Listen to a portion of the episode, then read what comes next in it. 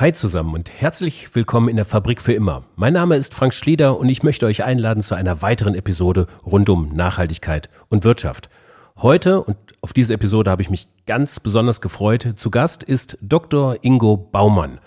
Ingo Baumann ist einer von nur zwei oder drei Anwälten für Weltraumrecht in Deutschland und er ist äh, Gründer und äh, einer der Partner der Kölner Technologiekanzlei BHO Legal und versierter Kenner des Weltraummarktes. Und darum geht es heute in den nächsten 60 Minuten. Um den Weltraummarkt und über den ganzen Schrott, der da oben mittlerweile äh, rumfliegt. Schweine im Weltraum wäre das Stichwort hier.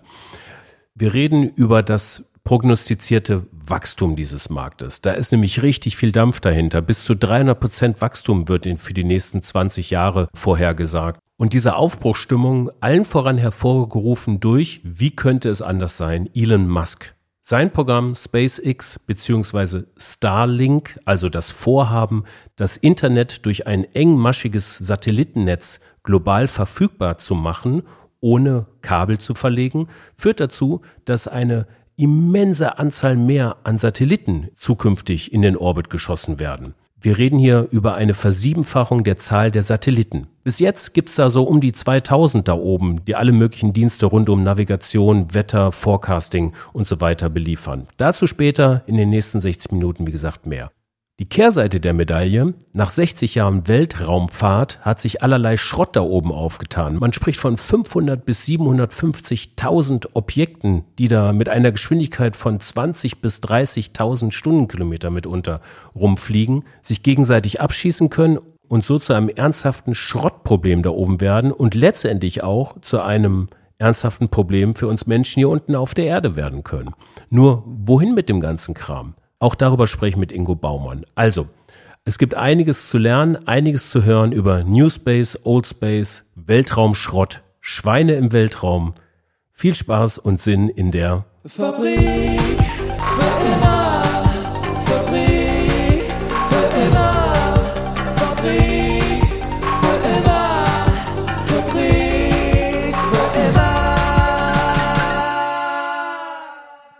Also, ich darf begrüßen Dr. Ingo Baumann. Hallo Ingo, grüß dich. Hallo Frank. Ingo, kurze Vorstellung. Du bist äh, Gründungspartner von BHO Legal, einer Technologiekanzlei aus Köln, in aller Kürze ausgedrückt. Du bist spezialisiert auf nationale und europäische Hochtechnologie und Forschungsprojekte, allen voran im Bereich der Luft- und Raumfahrt. Du warst früher bei beim DLR, bei der, bei der Deutschen Luft- und Raumfahrtgesellschaft.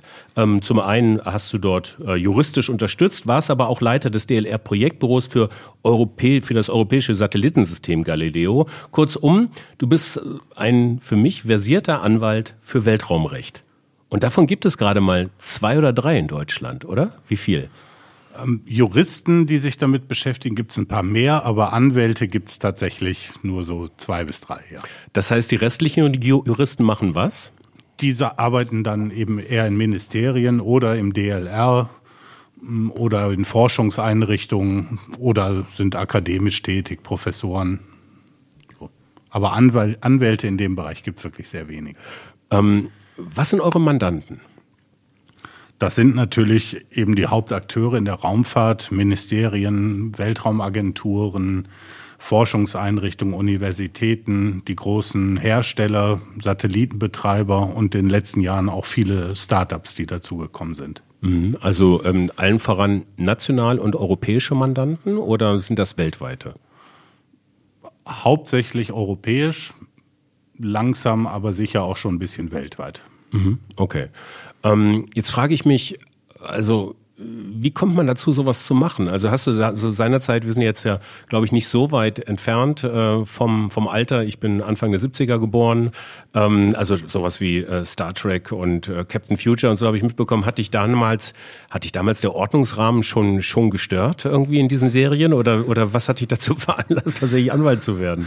Nee, das habe ich damals natürlich so nicht gemerkt. Äh, ich, obwohl ich auch total fasziniert war von diesen ganzen Serien. Da hatten wir ja wirklich eine goldene Zeit in den den 70ern, was es da alles gab.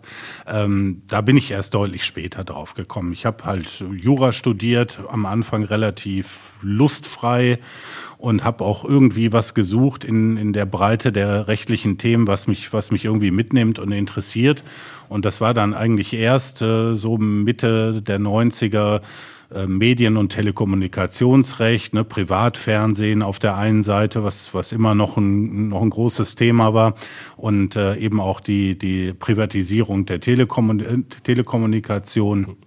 Und äh, das war eigentlich so erst das, was ich gemacht hatte. Und das, der Rest war dann irgendwie sowas zwischen Zufall und Bestimmung, wie es immer so ist. Ich hatte eigentlich, wollte, wollte, musste mein Auslandspraktikum machen und äh, hatte eigentlich eine Stelle bei äh, Euronews in Lyon.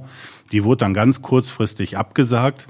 Und äh, da hatte ich Gott sei Dank Hilfe und ähm, wollte unbedingt in Frankreich was machen und äh, da rief jemand an und meinte, ja, Sie, Sie können äh, nach Paris zu Eutelsat. Und sagte mir erstmal gar nichts. Habe ich gefragt, was machen die? Ja, die machen Rundfunk- und Telekommunikationssatelliten. Und dann habe ich da mein Praktikum gemacht und als ich zurückkam, wusste ich irgendwie, was ich machen wollte. Und das war dann Weltraumrecht und Luftfahrtrecht. Du sprachst ja gerade davon, es gibt zwei oder drei davon, zwei oder drei Anwälte in Deutschland. Ähm, man kennt sich da wahrscheinlich persönlich, oder? Teilt ihr euch den Markt untereinander auf oder äh, pitcht ihr quasi um die gleichen Mandate? Mal so, mal so. Mhm. Ja, wir arbeiten zusammen, wir arbeiten auch mal gegeneinander. Das äh, schließt sich nicht unbedingt aus. Grundsätzlich ist das sehr schön, ähm, weil es ist weltweit eben so eine kleine Nische, dass man nach ein paar Jahren doch wirklich überall jemanden kennt. Also Weltweit sind es vielleicht 200, 300 Leute und ja, die kenne ich im Prinzip alle. Wir machen akademische Projekte, wenn wir Fragen haben aus dem jeweiligen Land, Australien oder sonst wo, weiß ich sofort, wen ich anrufen muss. Und wir sehen uns auch häufig auf internationalen Kongressen. Das ist also eine richtig schöne Community. Mhm. Ähm, Kommen wir doch mal zu diesem Ordnungsrahmen des Weltraumrechts in diesem Fall. Da würde ich gerne mal drauf einsteigen. Also ich überlege mal zurück, als, als Neil Armstrong so der erste Mensch war, der auf den Mond gegangen ist. Und man sich so die Frage stellt, durfte er das überhaupt? ähm, hat sich die Frage damals wahrscheinlich gar nicht gestellt, weil das mit Sicherheit oder vermutlich so ein, so ein rechtsfreier Raum gewesen war. Das war ein Pionier, waren äh, in diesem Fall die Amerikaner. War das so und wie hat sich das im Laufe der Zeit eigentlich entwickelt? Also in dem Bereich ist es wirklich mal eine Ausnahme. Ne? Sonst hinkt das Recht ja der Technik immer hinterher, teilweise ein Jahrzehnt oder noch länger. Es braucht doch sehr lange, wenn, wenn neue Technologien auftreten, überhaupt erstmal die Probleme zu identifizieren und, und dann eben auch einen Rechtsrahmen zu schaffen. In dem Bereich war es tatsächlich anders. Da hat man äh, im Prinzip schon mit dem Start von Sputnik sofort erkannt, dass es da einen internationalen Regelungsbedarf braucht ähm, und hat sich eigentlich auch sofort daran gesetzt. Und man hat schon eben deutlich vor der Mondlandung ähm, so die Grundprinzipien, so sozusagen das Grundgesetz äh, der, der Raumfahrtaktivitäten eigentlich geschaffen, äh, kumuliert dann in dem Weltraumvertrag von 1967 der, der eben diese Grundprinzipien erhält, der dann nachher in den Folgejahren dann noch durch verschiedene andere Verträge erweitert wurde, die dann aber schon so Spezialthemen äh, näher behandeln. Mhm. Äh, was, was unterscheidet, also was unterscheidet denn den weltraumrechtlichen Rahmen vom luftfahrtrechtlichen Rahmen oder seefahrtrechtlichen Rahmen? Gibt es da so prägnante Unterschiede oder Gemeinsamkeiten?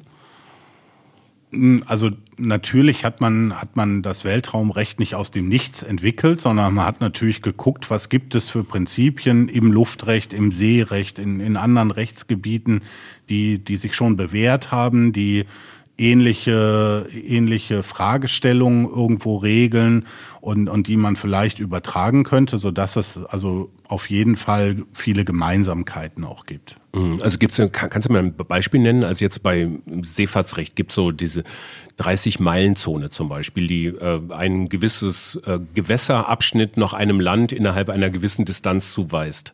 Ähm, wie ist das im Luft- und Weltraumrecht? Ist das alles das, was quasi über uns ist, in 200 Kilometer Höhe? Gehört das zu Deutschland? Ja, genau. Ne? Das war, das ist ein super Beispiel. Das, das war tatsächlich so eine der ersten Fragen. Ähm, und da gab es auch tatsächlich mal die Theorie, dass quasi so das äh, Hoheitsgebiet des Staates sich so wie eine endlose Luftsäule bis in den bis in, in, ins Weltall erstreckt. Dass also äh, sozusagen der der Orbit über einem Land ähm, dann diesem Land zuzuordnen ist. Das, äh, das hat aber, das klingt auch schon so absurd, dass ich das nie durchsetzen konnte. Äh, haben zwei, drei Länder haben das bis, ja, bis eigentlich bis in die 80er wirklich vertreten und haben es auch nie aufgegeben. Also theoretisch gibt es diese Position immer noch, aber sie hat sich halt nie, nie durchsetzen können, sondern im Prinzip ist, äh, ist der Weltraum so wie die äh, hohe See außerhalb der Hoheitsgewässer, nämlich ein, ein internationaler Raum einfach, mhm. der, der keiner der, der gerade keiner nationalen Aneignung und keiner nationalen Souveränität unterliegt. Okay, also ähm, warum wir das jetzt thematisieren? Ganz einfach, äh, weil ähm, wir sind ja im Bereich der Nachhaltigkeit unterwegs und da werden wir im weiteren Verlauf auch noch drauf kommen. Wir reden über einfach einen Weltraumschrott. Da oben fliegt nämlich so alles in diesem internationalen Raum rum, äh, was vielleicht gar nicht mehr gebraucht wird, was aber für allerlei Gefahrenpotenzial sorgt. Äh, auch tatsächlich äh, in unserem täglichen Leben, äh, wie wir es dann später noch feststellen werden. Das Problem von internationalen Räumen, um da nochmal loszulegen, ähm, sind ja ein gewisses gewisser Art und Weise auch so öffentliche Räume. Also das sind ja ähm, so Räume, die äh, quasi von jedem benutzt werden, aber ähm, wenn man das jetzt aus der Wirtschaft überzieht, öffentliche Güter, ähm, aber das Problem haben, dass wenn sie zu oft genutzt werden oder zu viel genutzt werden, kein Verursacherprinzip gehorchen. Also wie zum Beispiel auch in der Luftfahrt. Ähm, der Luftraum, als wenn man jetzt quasi die Atmosphäre und die gute, frische Luft als gut beachten würde, ähm, die Verschmutzungsrechte, die dort stattfinden, finden sich nicht weiter wieder. Und so ist es im Weltraum mehr oder weniger auch, oder? Ja, das hat man, hat man lange nicht, nicht wirklich beachten müssen, weil, es, weil auch die Aktivitäten im Weltraum so gering waren, von so wenig Staaten, dass das Problembewusstsein einfach noch nicht entstanden ist. Aber das hat sich in den letzten Jahren, äh, genau wie auch bei den irdischen Fragen, äh, doch stark gewandelt. Und mittlerweile ist also Nachhaltigkeit im Weltraum auch wirklich ein großes und wichtiges Thema geworden. Mhm. Ähm, dazu kommen wir später noch. Ähm, um quasi diese Wandlung und diese Notwendigkeit, nachhaltiger auch im Weltall zu denken, ähm, sich herzuleiten, schauen wir uns vielleicht erstmal den Markt an, der da im Lauf der Zeit äh, stattgefunden hat. Also, welche Dienstleistungen werden aus dem All eigentlich erbracht? Ja, man, man denkt ja meistens gar nicht so drüber nach, wie, wie abhängig wir tatsächlich alle äh, heutzutage von der Raumfahrt sind. Ja? Also am ehesten kommt man noch darauf, dass man die Satellitenschüssel auf dem Dach hat und, ohne die auch vielleicht kein Fernsehen oder deutlich weniger Programme oder keine Auslandsprogramme empfangen könnte. Das ist den meisten noch irgendwie bewusst. Ähm, dann geht's natürlich weiter mit den, den ganzen Wetter, äh, Wetterdiensten. Auch das, was wir heute kennen, wäre ohne meteorologische Satelliten überhaupt nicht, äh, nicht machbar und, und verfügbar. Äh, das dritte ist die Satellitennavigation. Ja, unser berühmtes Navi im Auto. Ja, wir sind es alle so gewohnt, dass wir uns gar nicht mehr erinnern, wie wir noch mit richtigen Karten äh, gefaltet auf dem Schoß oder Beifahrersitz gefahren sind. Ähm, auch, auch das ist, ist ein Thema. Ähm, Kommunikationsbereich betrifft die, betrifft die einzelnen Menschen nicht so sehr. Aber wenn man mal darüber nachdenkt, dass es äh, Länder gibt, die, die auch geografisch so gelegen sind oder, oder solche Besonderheiten auf, äh, weisen, dass dort überhaupt keine terrestrische Infrastruktur sinnvoll und wirtschaftlich gebaut werden kann, dann sieht man natürlich auch, dass, äh, dass auch in dem Bereich die ähm, Versorgung mit Kommunikationsdiensten ganz zentral ist. Ja, die Kommunikationsdienste bis jetzt, allen voran natürlich Mobilfunk und ähm, das Internet. Ähm, das muss man sich nochmal so vorstellen, ähm, nach aller Recherche, es werden wirklich noch Kabel verlegt auf dieser Welt. Es gibt Unterseekabel, es gibt Überseekabel, Untererdekabel, Glasfaserkabel, die einfach für einen sehr schnellen Transport von Datenleitungen verantwortlich sind, sodass wir eigentlich mehr oder weniger in Echtzeit miteinander kommunizieren können mittlerweile. Aber eben nicht in allen Bereichen dieser Welt.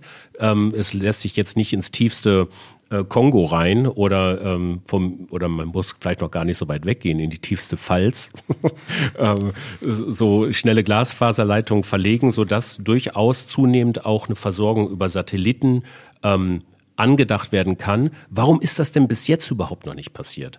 Warum konnten Satelliten im Bereich der Kommunikation und des Internets nie so richtig Fuß fassen? Ja, das ist eine gute Frage. Das ähm, hat einmal was mit Kosten zu tun. Ähm, der, die, nicht unbedingt der, also der Aufbau äh, der Infrastruktur als solches, der ist vielleicht sogar günstiger, aber die, die Preise für die eigentliche Versorgung dann, die sind in der Regel zu hoch gewesen und ähm, dadurch, dass da auch die Nachfrage nicht, nicht groß genug war, hat, hat man das einfach lange Zeit gerechnet und gesagt, das ist über Satellit nicht wirtschaftlich. Das äh, Kabel, Mobilfunk ist einfach wirtschaftlicher. Das hat aber auch ganz äh, andere Effekte, denn ähm, Satellitenbetreiber gibt's nicht so viele. In Deutschland haben wir zum Beispiel eigentlich gar keinen. Ja, das heißt, wenn man entscheiden würde, ähm, in Deutschland zum Beispiel jetzt auf den Satelliten zurückzugreifen, dann wäre man bei einem ausländischen Anbieter und hätte damit auch die Abhängigkeit von diesem Anbieter und auch von dem jeweils ausländischen Staat. Und man schafft natürlich dann auch keine Arbeitsplätze in Deutschland, beziehungsweise wenn man jetzt über, über Kabelausbau äh, nachdenkt, die, die Löcher werden ja in Köln oder egal wo äh, gebohrt. Das heißt, sie schaffen vor Ort äh, Arbeitsplätze und der jeweilige Bürgermeister sieht das natürlich lieber, als das Geld eben an irgendeinen ausländischen Betreiber zu geben. Das mhm. sind auch Faktoren, die dabei eine Rolle spielen.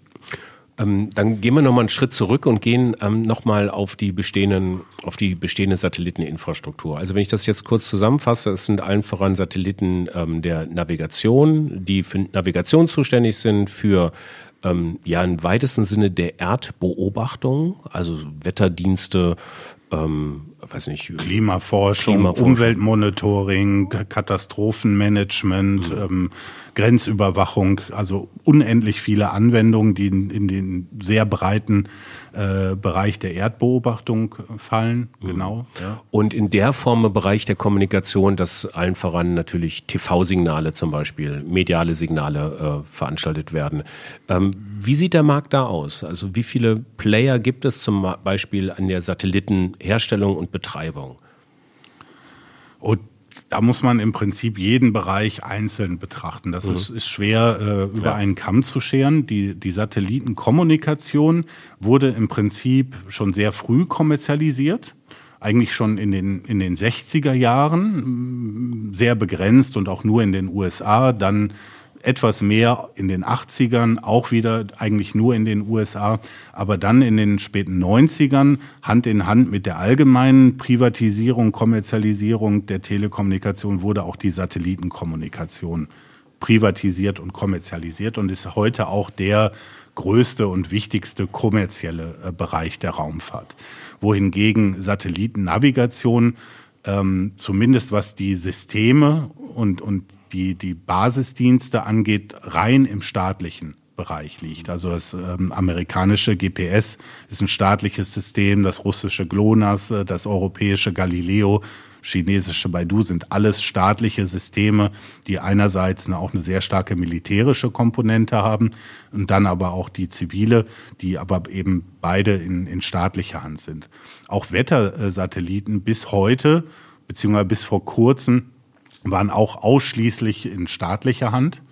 Ähm, jetzt gerade tauchen so einige Startups auf, die eben auch mit eigenen Wettersatelliten versuchen, kommerzielle Dienste zu erbringen. Das ist aber noch vollkommen am, am Anfang. Das bedeutet, dass die Infrastruktur letztendlich staatlich ist und die Dienste, die Services, die sich daraus ergeben, aber privatisiert werden können.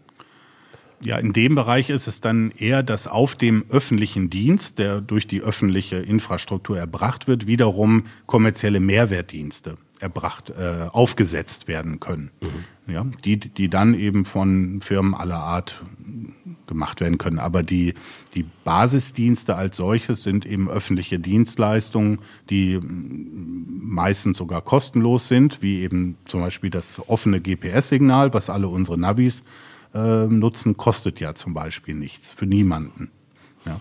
Ist das bei den anderen auch? Ist das bei dem europäischen Galileo-System auch so? Und das ist bei all diesen Systemen so. Also es gibt immer das, das offene zivile Signal, was durch alle weltweit kostenfrei ohne Einschränkung genutzt werden kann. Und natürlich dann noch reservierte, besondere militärische Signale, die, die nur für die jeweilige militärische Nutzung reserviert sind. Mhm.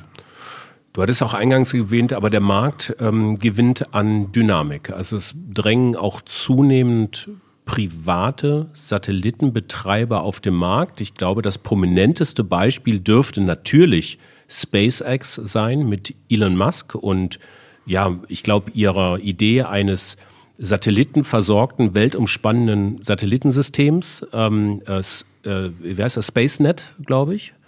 Starlink. Äh, Starlink. Mhm. Ähm, siehst du, SpaceNet.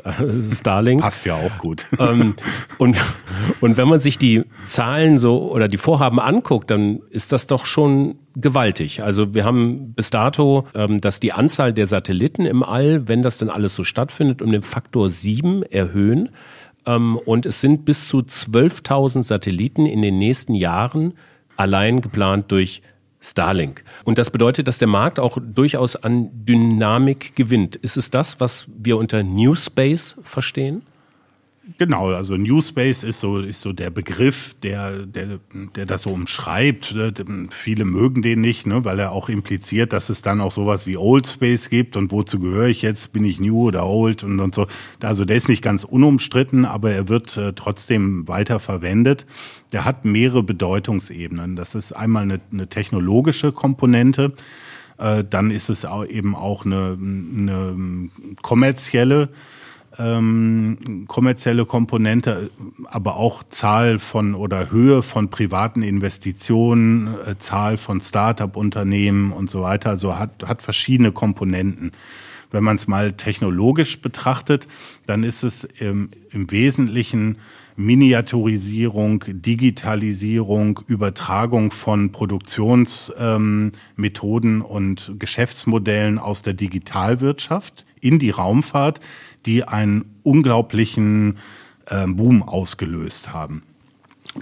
Zum Beispiel viel kleinere Satelliten, die viel schneller, viel günstiger und viel mehr in Serie produziert werden können, als das früher mal der Fall war. Wenn man sich mal vorstellt, so ein, so ein typischer Fernsehsatellit, der ist riesengroß, ähm, bis hin zu kleiner Bus, ja, und kostet mehrere hundert Millionen äh, Euro die heutigen Kleinsatelliten, die eben von diesen neuen Startup-Betreiberfirmen gemacht werden, die werden teilweise ein, einer an einem Tag produziert und sind in der Größenordnung vielleicht von 100 bis 200.000 Euro. Du sprachst gerade von ähm, Digitalisierung, aber wie ist sowas möglich? Wie, wie ist es möglich, dass sich die Entwicklungszeiträume und auch die damit verbundenen Kosten auf, ähm, also auf einen Bruchteil der ursprünglich angedachten oder der jahrelang gelernten Zeit irgendwie verringert haben? Ja, das ist nicht so einfach zu beantworten. Im Zweifel, im, Zweifel im Zweifel stecken da ja jahrzehntelange ähm, äh, Forschung und Entwicklungstätigkeiten ähm, äh, dahinter. Und vielleicht hätte, hätte dieser Umbruch schon, schon vorher stattfinden können, wenn man ihn denn genutzt hätte. Und äh, da kommt jetzt wieder Elon Musk äh, tatsächlich zum, ins Spiel, äh, der, der einfach die Chance gesehen hat und, und so wie er nun mal ist, äh, einfach mit aller Macht und, und, äh, und, und Vision irgendwo zu, ähm, zur Umsetzung gebracht hat und damit man soll auch nicht immer alles auf ihn fokussieren und überbewerten, aber in dem Bereich muss man schon sagen, wirklich ähm, den Stein ins Rollen gebracht hat. Ne? Und da ist äh, mit äh, wahrscheinlich sein, sein Star, äh, Starling eben das, das neue Kommunikationssystem gar nicht mal das Wichtigste, sondern tatsächlich SpaceX selber, die Raketen, denn äh, die sind ja zum sehr hohen Grade wiederverwendbar. Und ähm, genau dieses Wiederverwendbare senkt enorm die Kosten. Und, ähm, und genau dieser Kostenfaktor auch bei den, bei den Startkosten ist es der, der dann eben auch ermöglicht, so viele Satelliten eben auch tatsächlich in den, zu einigermaßen wirtschaftlichen Kosten in den Weltraum zu verbringen. Ähm, das hat dazu geführt, wie du sagtest, dass eben die Kosten ähm, eines Staats, also quasi die Hardwarekosten und die Entwicklungskosten deutlich geringer sind. Es wird wirtschaftlicher, Satelliten ins All zu schließen. Was bedeutet das jetzt? Was bedeutet das für ein, für das Marktpotenzial in den nächsten Jahren? Also erstmal enormes Wachstum. Ja, also es gibt, gibt Voraussagen. Wir haben im Moment, wird, wird der weltweite Markt der Raumfahrt so auf 360 Milliarden ähm, Dollar geschätzt ungefähr. Und äh, die Voraussagen für die nächsten Jahre gehen von einer Verdreifachung aus. Also bis zu, äh, was ist es dann, einer Billion ähm, Marktvolumen in 2040. Ob das tatsächlich so eintreten wird, aber selbst die etwas konservativeren Schätzungen gehen immer noch von einem sehr, sehr hohen Marktwachstum in den, in den nächsten Jahren aus. Und wir sehen das auch. Also ähm, es hat bis vor einigen Jahren fast gar kein privates Investment ähm, in, in, in Raumfahrtfirmen gegeben. Wenn du vor ein paar Jahren ein, Startup gegründet hättest in der Raumfahrt und du wärst zu Investoren gegangen, die hätten alle abgewunken. Viel zu viel Risiko, viel zu staatsabhängig, viel zu teuer und, und so weiter und so weiter. Das hätte überhaupt keine Chance gehabt. Und im Moment äh, ist es so, dass ähm, wir alleine in Deutschland circa 90 äh, Start-up-Firmen in dem Bereich in den letzten Jahren gesehen haben. Das ist enorm, wenn man sich vorstellt, dass die etablierten Unternehmen noch nicht mal auf diese Zahl kommen. Also wir haben ungefähr eine Verdoppelung, wenn nicht sogar ein bisschen mehr, der, der Anzahl der Raumfahrtfirmen in Deutschland und, und das ist jetzt eben nur, nur in Deutschland.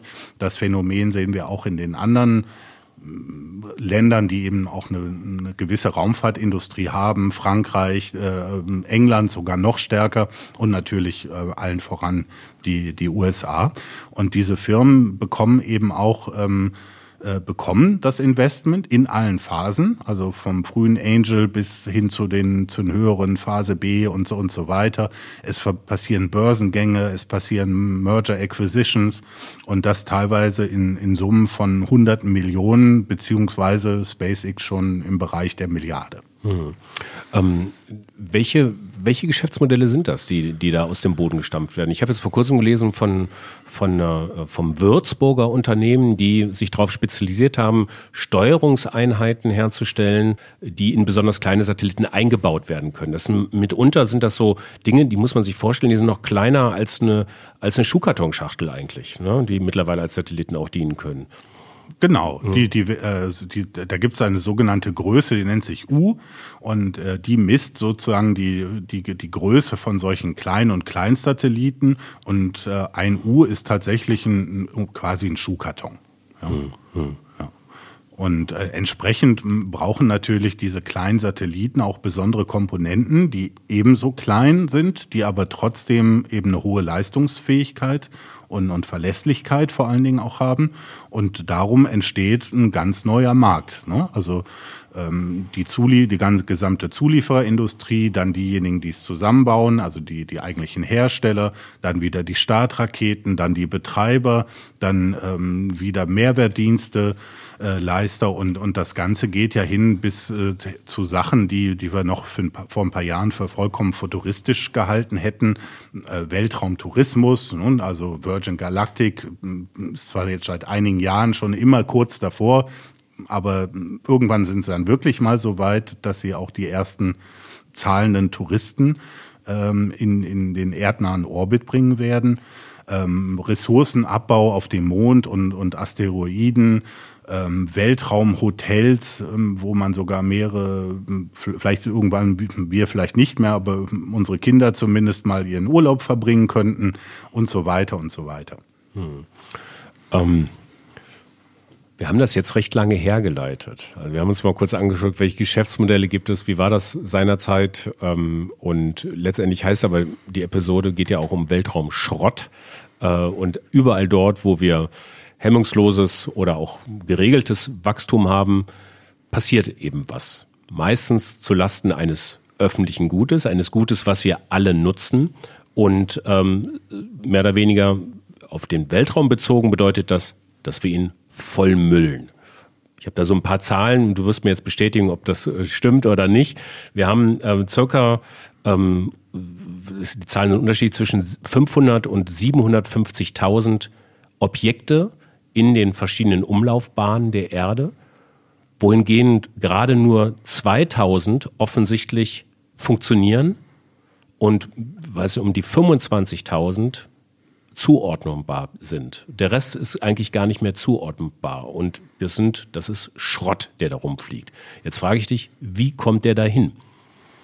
Na, der kommt eben dahin über mittlerweile äh, fast etwas über 60 Jahre Raumfahrtaktivitäten seit äh, Sputnik 1, 57, ne, seit also 63 Jahren ist, ist der Mensch im, im Weltraum tätig.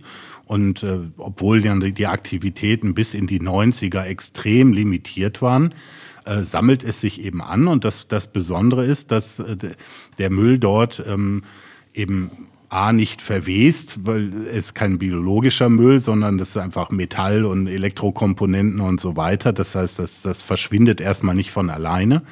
Und äh, was, was halt ähm, gewisse, Ent äh, gewisse Reduktion herbeiführt, ist, dass in den sehr erdnahen Orbits, die durch die Erdanziehungskraft diese Objekte irgendwann in die Erdatmosphäre eintreten und dann, wenn sie nicht zu groß sind, auch verglühen. Das heißt, da verschwindet eine gewisse äh, Anzahl, verschwindet auf diese Weise, aber alles andere ähm, bleibt einfach im Weltraum. Das heißt, was ich einmal hingeschossen habe, kann Jahrzehnte bis Jahrhunderte beziehungsweise wenn ich äh, jetzt an, an äh, Objekte äh, denke, die im, wirklich im freien Weltraum außerhalb der Erdorbit sind, sogar mm, Jahrtausende dort, dort bleiben. Es gibt verschiedene Orbits. Ähm, vielleicht Ingo, ähm, gehen wir da mal kurz drauf, drauf rein. Welche verschiedenen gibt es und welche Höhen hängen damit zusammen? Ja, also es gibt, es gibt da verschiedene, aber die, die wesentlichen drei sind, sind einmal der niedrige Erdorbit, der mittlere Erdorbit und der geostationäre Erdorbit. Das sind, sind so die drei, die man, die man wirklich unterscheiden muss. Ähm, Fangen wir mal mit dem geostationären Orbit an. Der hat äh, eine große Besonderheit. Der, äh, die Entfernung von der Erde ist ungefähr 36.000 Kilometer. Das ist also schon sehr weit weg. Allerdings äh, sind, sind dort die physikalischen Umstände so, dass sich ein Satellit, der in diesem Orbit sich bewegt, und das macht er ja sehr schnell, aber das sozusagen synchron zur Erddrehung tut. Äh, das heißt, er sieht, er steht quasi auf einem Punkt über der Erde. Und nur deshalb können wir im Übrigen auch zum Beispiel Satellitenfernsehen haben. Denn sonst müsste ja unsere unsere Schüssel sozusagen dauernd dem Satelliten folgen, um, um seine Bahn um die Erde, was so gar nicht möglich ist, zumindest nicht mit einem Satelliten. Dann braucht es nämlich eben genau diese Konstellation. Aber dadurch, dass dieser Rundfunksatellit im geostationären Orbit ist, ist er quasi wie ein fester Punkt über uns, sodass die Schüssel einmal montiert eben auch über Jahre, Jahrzehnte genutzt werden kann. Das heißt, er braucht quasi für eine Erdumdrehung auch 24 Stunden. Genau, hm? genau. Okay. Und ähm, in diesem geostationären Orbit, du hast es ja gerade schon anklingen lassen, sind hauptsächlich ähm, ja, Rundfunksatelliten. Genau. Hier sind die Rundfunk- und, und äh, Telekommunikationssatelliten. Ähm, da sieht man aber auch schon, ne, der Weltraum, unendliche Weiten, den kann man ja eigentlich gar nicht übernutzen. Ja, äh, ist eben leider falsch. Äh, dadurch, dass es eben diese begrenzten und auch begrenzt nutzbaren ähm, Erdumlaufbahnen gibt, mit ihren besonderen physikalischen äh, Charakteristika, die sie haben, ist es nämlich auf einmal doch sehr begrenzt. Ich muss also in dem geostationären Orbit brauche ich zwischen den Satelliten einen gewissen Mindestabstand einfach schon zur Kollisionsvermeidung, aber auch um ähm, Interferenzen auf der Frequenzebene zwischen diesen Send die senden ja und empfangen, also um da Funkstörungen einfach zu vermeiden. Das heißt, jeder Satellit hat eine gewisse Box, ähm, die, die, ihm, die, die ihn sozusagen schützt und der nächste Satellit muss halt außerhalb äh, dieser Box äh, sein. Mhm. Und wenn ich mir das vorstelle, ne, das, also früher sagte man immer zwei Grad Abstand, jetzt habe ich einmal rund um die Erde den kreisrunden Orbit, Das heißt, eigentlich ist mit äh, 180 Satelliten ist da Schluss. Mehr passen da eigentlich nicht hin.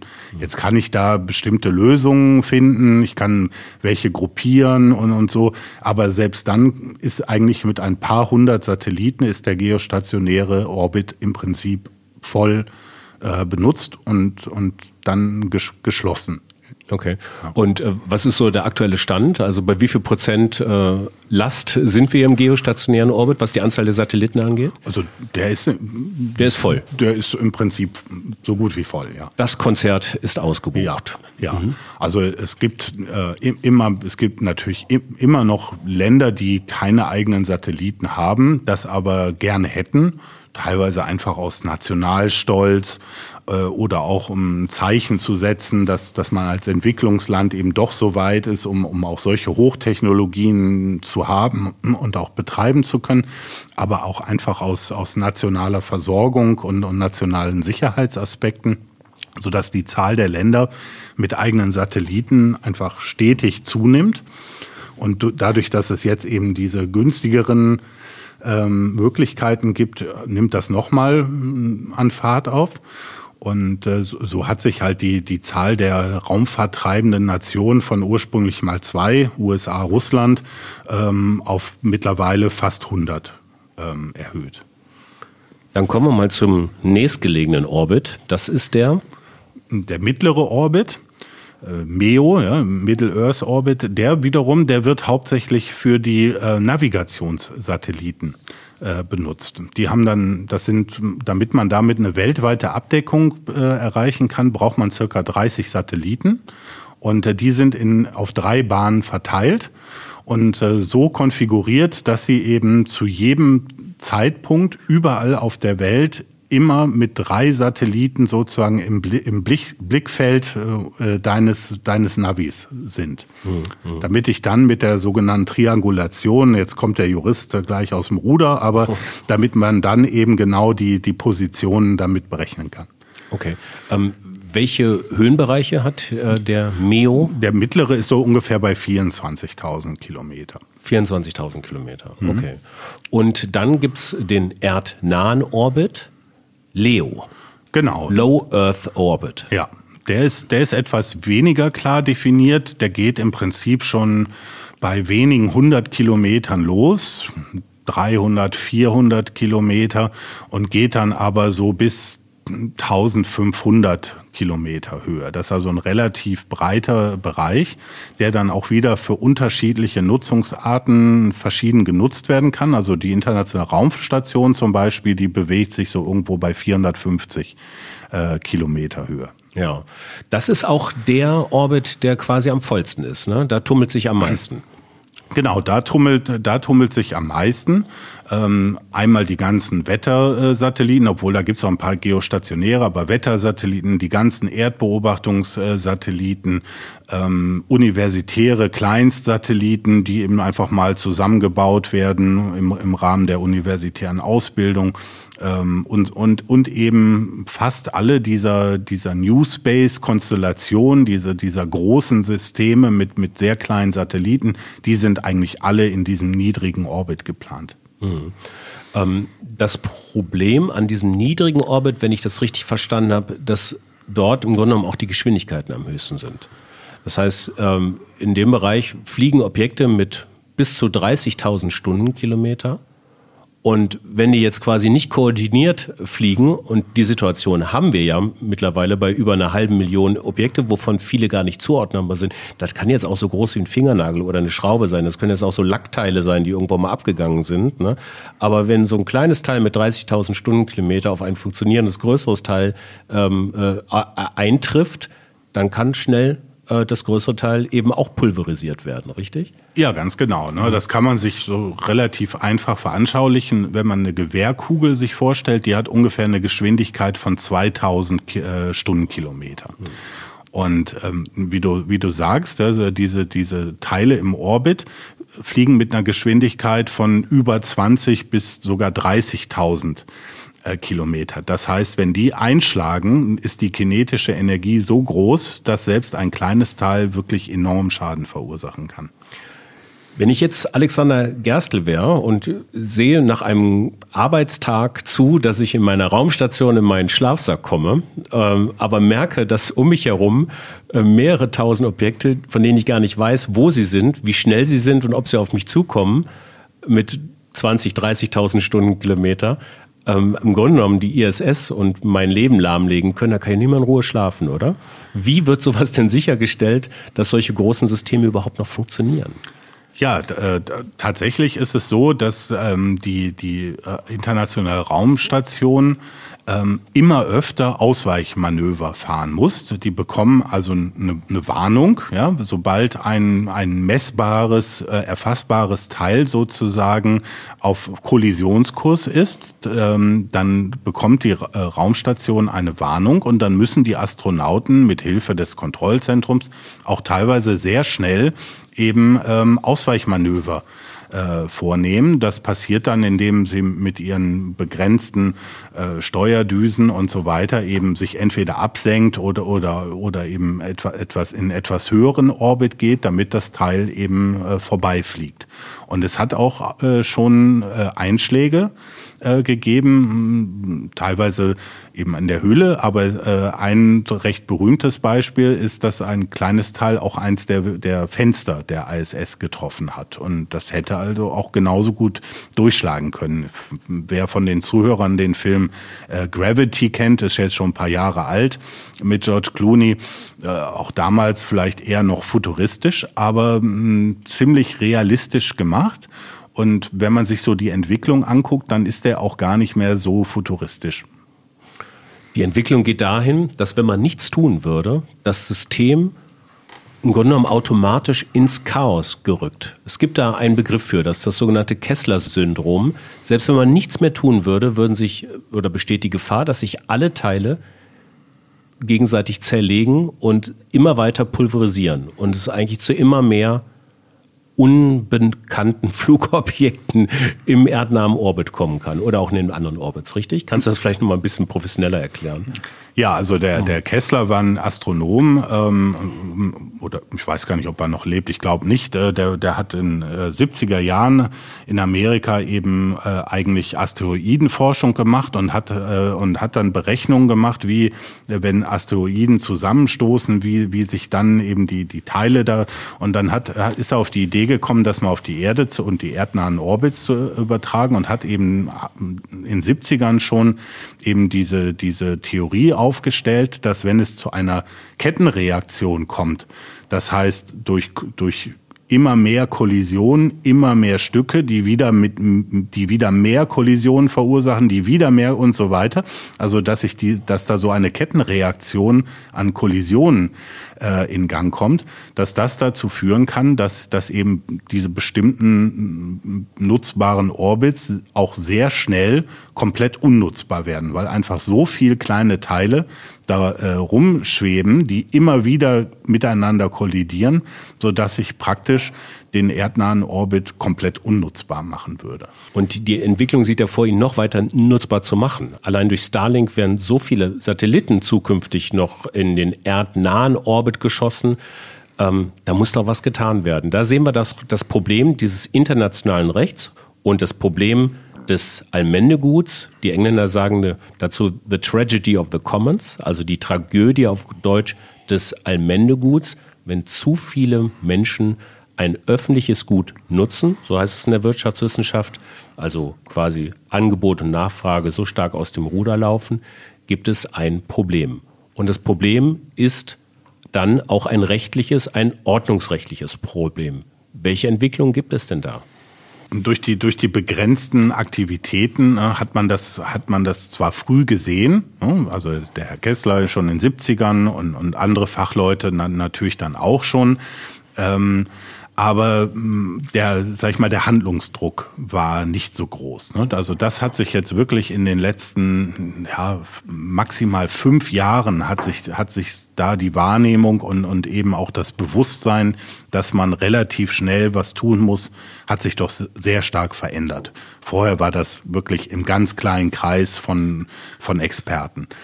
Ähm, man hat eigentlich schon dann irgendwann mal Anfang der 90er angefangen, sich hm, zwischen den, den führenden Weltraumagenturen da mal auszutauschen, wie man mit diesem zukünftigen Problem des Weltraummülls umgeht und hat sich da eben im Expertenkreis auch zusammengesetzt und über viele Jahre mal so ja Richtlinien en entwickelt. Ja, das ist, ähm, das ist das sogenannte Interagency Space Debris Committee, ähm, die sich damit beschäftigt haben, die dann, die irgendwann dann mal nach jahrelanger Arbeit mit, mit eben Guidelines, also äh, Richtlinien äh, zum Umgang mit Weltraummüll gekommen sind. Ja, auch, auch das, ähm, das war dann auch damit begleitet, dass, dass die großen Raumfahrtagenturen auch intern für ihre eigenen Missionen angefangen haben, solche Richtlinien aufzustellen. Also die NASA hat zum Beispiel eigene, die ESA, die Europäische Weltraumagentur hat sowas auch, ähm, um eben Nachhaltigkeits-, Umweltaspekte bei ihren eigenen Missionen umzusetzen. Das Problem, was wir heute haben, ist, dass, dass diese verschiedenen Regelwerke, die es gibt, ähm, alle unverbindlich sind. Ja, äh, und sie sind auf der völkerrechtlichen Ebene. Das heißt, sie, sie binden, sie, ja, sie, sie verpflichten eben erstmal nicht und, und das auch nur zwischen Staaten. Das heißt, der private Betreiber als solches ist dadurch zumindest nicht direkt ähm, betroffen, sondern es bedarf dann eben wieder der, der Umsetzung in nationales äh, Recht über, über nationale Weltraumgesetze, die dann auch wieder eben solche Verpflichtungen enthalten müssen, damit dann auch die Privatunternehmen tatsächlich daran gebunden sind. Bisher sind es eben nur Richtlinien. Ja. Gibt es da, was ist der aktuelle Stand der Entwicklung? Es scheint ja so zu sein, dass es eine Lösung irgendwann mal her muss, sonst werden wir wahrscheinlich äh, vermehrte Einschläge, vermehrte Kollisionen, eben dem Kessler-Syndrom zufolge vermerkte, vermehrtes Chaos ähm, in den verschiedenen Orbits erleben und eben auch Services gar nicht mehr angeboten bekommen. Es könnte ja auch sein, dass Navigationssysteme ausfallen, unter anderem. Genau, ne? und dazu, da gibt, dazu gibt es zum Beispiel Studien.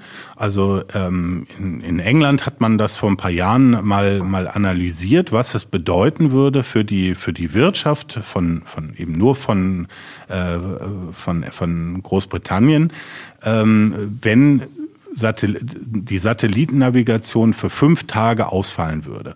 Und da ist man äh, dazu gekommen, dass das im Prinzip jeden Tag einen Schaden von über einer Milliarde verursachen würde.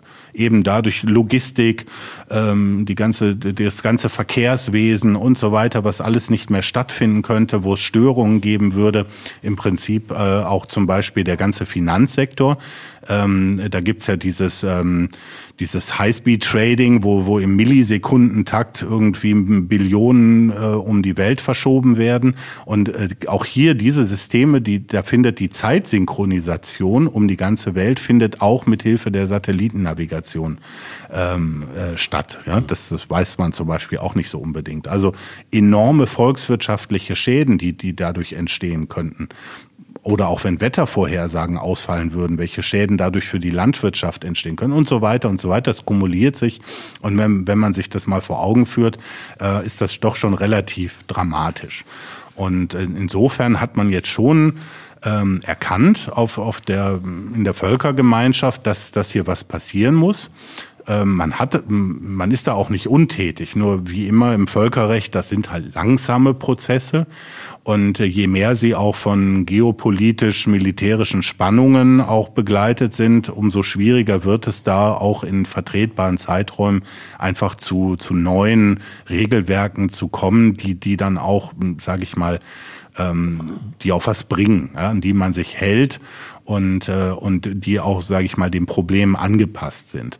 Und äh, die, die Vereinten Nationen haben zum Beispiel diese Richtlinien, die, die ich vorhin erwähnt habe, die eben eigentlich von diesen von dieser Agenturengruppe entwickelt wurde, haben sie auf, auf UN-Ebene äh, sozusagen ähm, äh, angenommen, ja, und, und nur sie bleiben halt nach wie vor unverbindlich.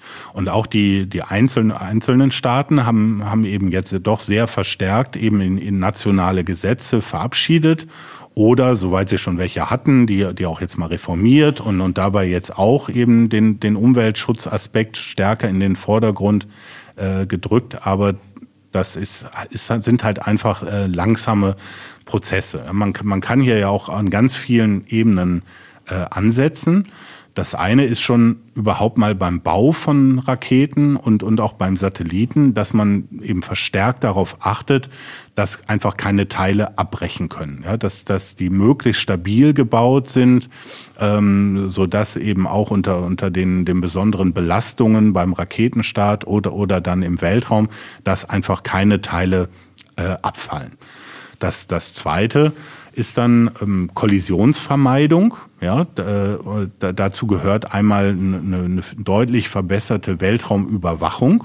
Im, im Prinzip ein, Verkehrsleitsystem, was, was dauernd guckt, was so, so wie wir das aus der Luftfahrt kennen. Ja, ähm, wo dauernd geguckt wird, was ist in der Luft, auf welchen Bahnen, äh, kann es sich in die Quere kommen, wie ist das Kollisionsrisiko, dann Kollisionswarnungen auszusprechen, dann auch bestimmte Manöver einzuleiten, um eben die Kollision zu vermeiden. Das ist ein ganz wichtiger Punkt. Da wird jetzt auch sehr viel ähm, getan. Das, äh, das Dritte ist, dass ähm, man dafür sorgt, dass ähm, die Satelliten, wenn sie denn ans Ende ihrer Lebensdauer gekommen sind, dann eben auch ähm, entweder, und da muss man jetzt wieder unterscheiden, in den erdnahen Orbits so abgesenkt werden, aktiv, dass sie schneller äh, und sicherer verglühen, dass sie eben nicht Jahrzehnte oder dort, dort verbleiben, sondern mit Resttreibstoff sozusagen dann nochmal kurz vorm, vor, vor ihrem Lebenszeitende Richtung Erde nochmal geschossen werden ja, und damit eben ähm, aus ihrer Umlaufbahn raus und in die Erdenatmosphäre verglühen.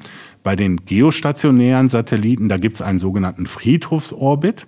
Da äh, werden die Satelliten aus diesem sehr begrenzten geostationären Orbit auch mit Resttreibstoff, in dem Fall aber hochgeschossen, also äh, noch weiter hoch, einige äh, hundert Kilometer, so dass sie aus, die, aus diesem sehr engen Orbit entfernt werden und damit zumindest kein Kollisionsrisiko äh, entsteht. Die, der, der Müll bleibt weiter dort, aber er stellt zumindest eine geringere bis keine Kollisionsgefahr mehr dar. Sind die Nutzungszeiten im Laufe der Zeit äh, größer geworden? Also wie lange ist so ein Satellit aktiv? Und also wenn man jetzt nachhaltiger zum Beispiel in der Wirtschaft äh, oder wenn man nachhaltiger am Boden äh, Produkte ähm, nutzen möchte, heißt es ja auch oft, nutze sie länger.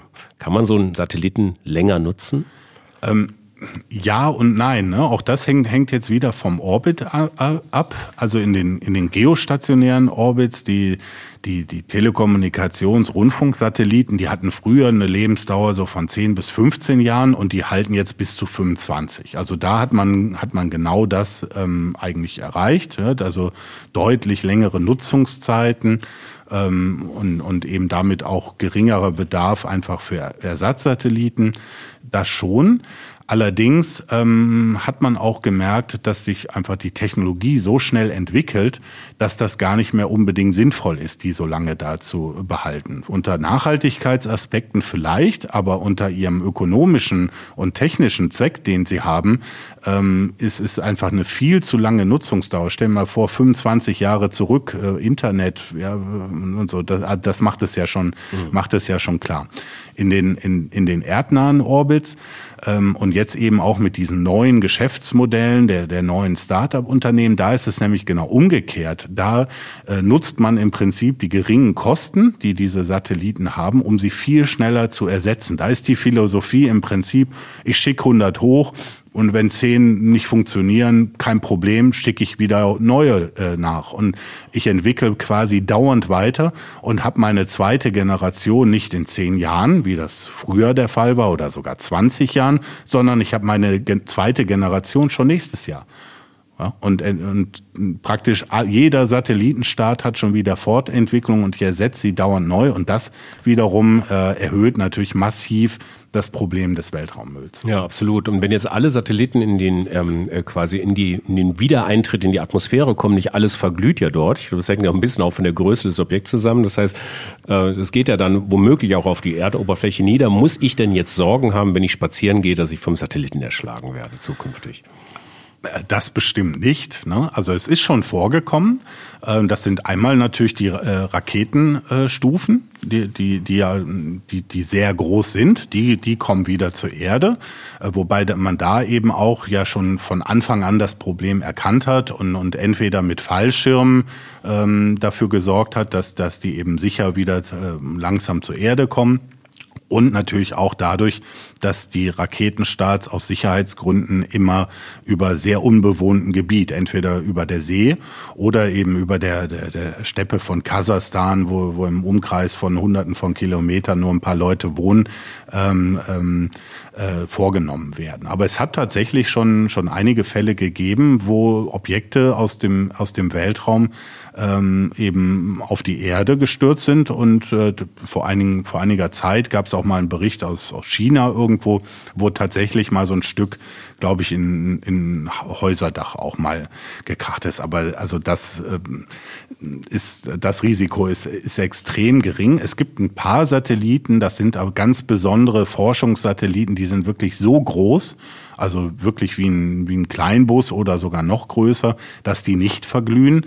Da wird dann ähm, mit sehr, sehr viel Aufwand Bahnberechnung, Eintrittswinkel und so weiter und so weiter genau verfolgt ähm, und, und auch soweit das noch geht, auch beeinflusst, äh, wo die runterkommen. Ne? Aber das sind alle paar Jahre, ist das mal einer, also da, da gibt's nicht wirklich viele von. Jetzt wenn ich mir das vergleichbar mit den Weltmeeren oder so anschaue, auch der ganze Plastikmüll, also PET-Flaschen und so, die in den Weltmeeren rumschwimmen, da gibt es ja mittlerweile Initiativen, die losziehen und diese Plastikflaschen einsammeln. Ist sowas im Weltraum auch möglich?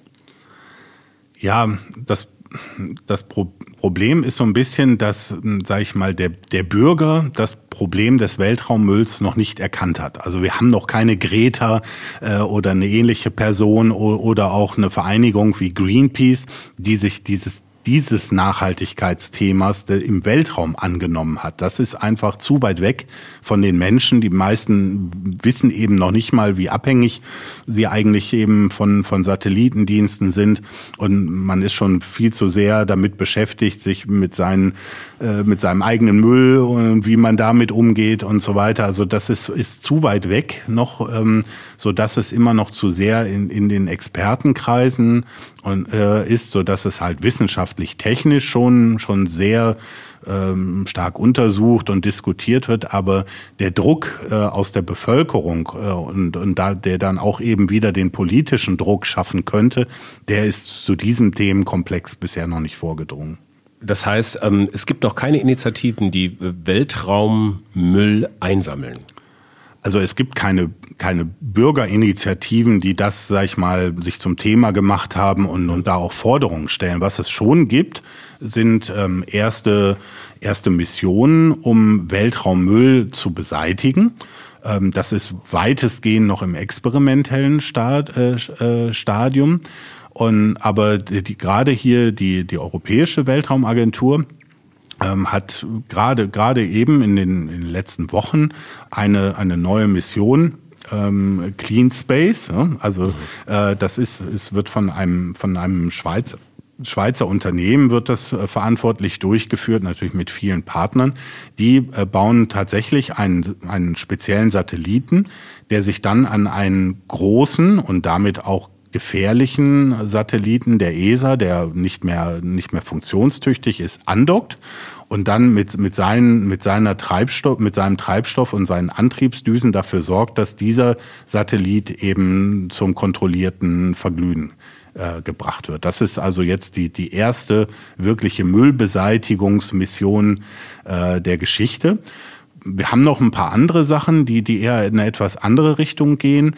Äh, das, äh, da geht es dann eher da, darum, ähm, Satelliten, die ein gewisses Problem haben, Solarpanels, die sich nicht geöffnet haben, um die sozusagen zu retten und, und, und ihre Lebensdauer zu verlängern. Das sind, das sind wieder andere Arten von Missionen, die auch einen gewissen Nachhaltigkeitsaspekt haben. Aber ähm, äh, das, das, das Wesentliche wäre wär dann eben die, die Müllbeseitigung. Da gibt's ganz verrückte Technologien, die, die auch äh, irgendwo ähm, von irdischen Ideen, ähm, sage ich mal, inspiriert worden sind. Netze, Netze, mit denen man diese Teile anfängt, Magneten, mit denen, die, mit denen man sie einfängt, äh, Harpunen, ja, und, und alles Mögliche, also äh, alle möglichen Technologien, mit denen man schon experimentiert und, und wo man auch bestimmte, bestimmte Testmissionen mal durchführt, aber nichts davon ist bisher ähm, sozusagen im Markt. Und das ist nämlich auch genau, das, das Problem kennen wir ja auch aus ganz vielen anderen äh, Nachhaltigkeitsbereichen. Ähm, äh, ähm, von alleine, wenn ich jetzt ein kommerzieller Satellitenbetreiber wäre, ja, von alleine würde ich nicht unbedingt dafür bezahlen. Ja, und das sind ja extrem hohe Summen. Wir reden hier über Millionen, zwar bis zu zweistelligen Millionensummen, die man aufwenden müsste, um, um eben so eine Beseitigungsmission zu, zu bezahlen. Und solange ich das nicht machen muss, gebe ich dieses Geld natürlich auch nicht, nicht aus. Ja, weil äh, weil es meine Marge extrem drücken würde bei den ohnehin schon extrem hohen Kosten für den Satelliten und Satellitenstart und, und so weiter. Das heißt, man muss im Prinzip ja positive oder negative Anreizsysteme entwickeln, um eben ähm, die, die Betreiber auch wirklich dahin zu bringen, äh, ihren Schrott, den sie denn verursachen, auch irgendwo adäquat äh, zu beseitigen. Ne? Mhm. Wow, ähm, das war eine kurze äh, Reise in, ja, in die Geschichte der Raumfahrt oder eher die Geschichte des Welt, äh, der, des Raumfahrtmülls. Also letztendlich ist auf jeden Fall ein kritischer Punkt erreicht, indem man sagt, man muss irgendwas tun. So allein äh, physikalischen Berechnungen des Kessler-Syndroms ähm, gegenüber so, dass man das nicht einfach weiterlaufen kann. Und die weitere Marktentwicklung ähm, sieht so aus, dass deutlich mehr äh, Objekte ähm, in die verschiedenen Orbits äh, geschossen werden. Das heißt, dringende Handlung ist vonnöten. Ähm, die völkerrechtlichen Rahmenbedingungen äh, sehen das zurzeit aber nicht vor, dass schneller Lösungen gefunden werden. Also nationalstaatliche Lösungen können relativ schnell gemacht werden, die auch schon lange brauchen, aber eine dringend benötigte internationale Kooperation lässt noch auf sich warten. Wie immer sind die Kosten der Entsorgung ähm, nicht im Geschäftsmodell mit eingerechnet und äh, es braucht eigentlich noch eine Weltraumgeräte, um dieses Problem äh, zu hebeln. Ingo, ich danke dir, dass du dabei warst. Ja, Frank, hat Spaß gemacht. Vielen Dank. Das war die Fabrik für immer mit äh, Ingo Baumann. Ich hoffe, die Episode hat euch gefallen. Wenn dem so ist, dann teilt sie doch gerne im bekannten Freundes-Kolleginnenkreis. Ähm, gibt uns bei Apple Podcast eine gute Bewertung. Ähm, schreibt mir gerne eine Mail an info@fabrikfürimmer.com, wenn ihr noch weitere Anfragen, Rückfragen, Anmerkungen habt. Darüber freuen wir uns. In der nächsten Episode geht es zurück auf die Erde. Und ich darf mich freuen, Iris Braun von Share begrüßen zu können. Iris Braun ist nicht nur Chief International Officer von Share, sondern auch Future Woman. Und was es damit auf sich hat, hört ihr auch in der nächsten Episode. Bis dahin wünsche ich euch viel Spaß und Sinn in euren Tagen und hoffentlich weiterhin viel Spaß und Sinn in der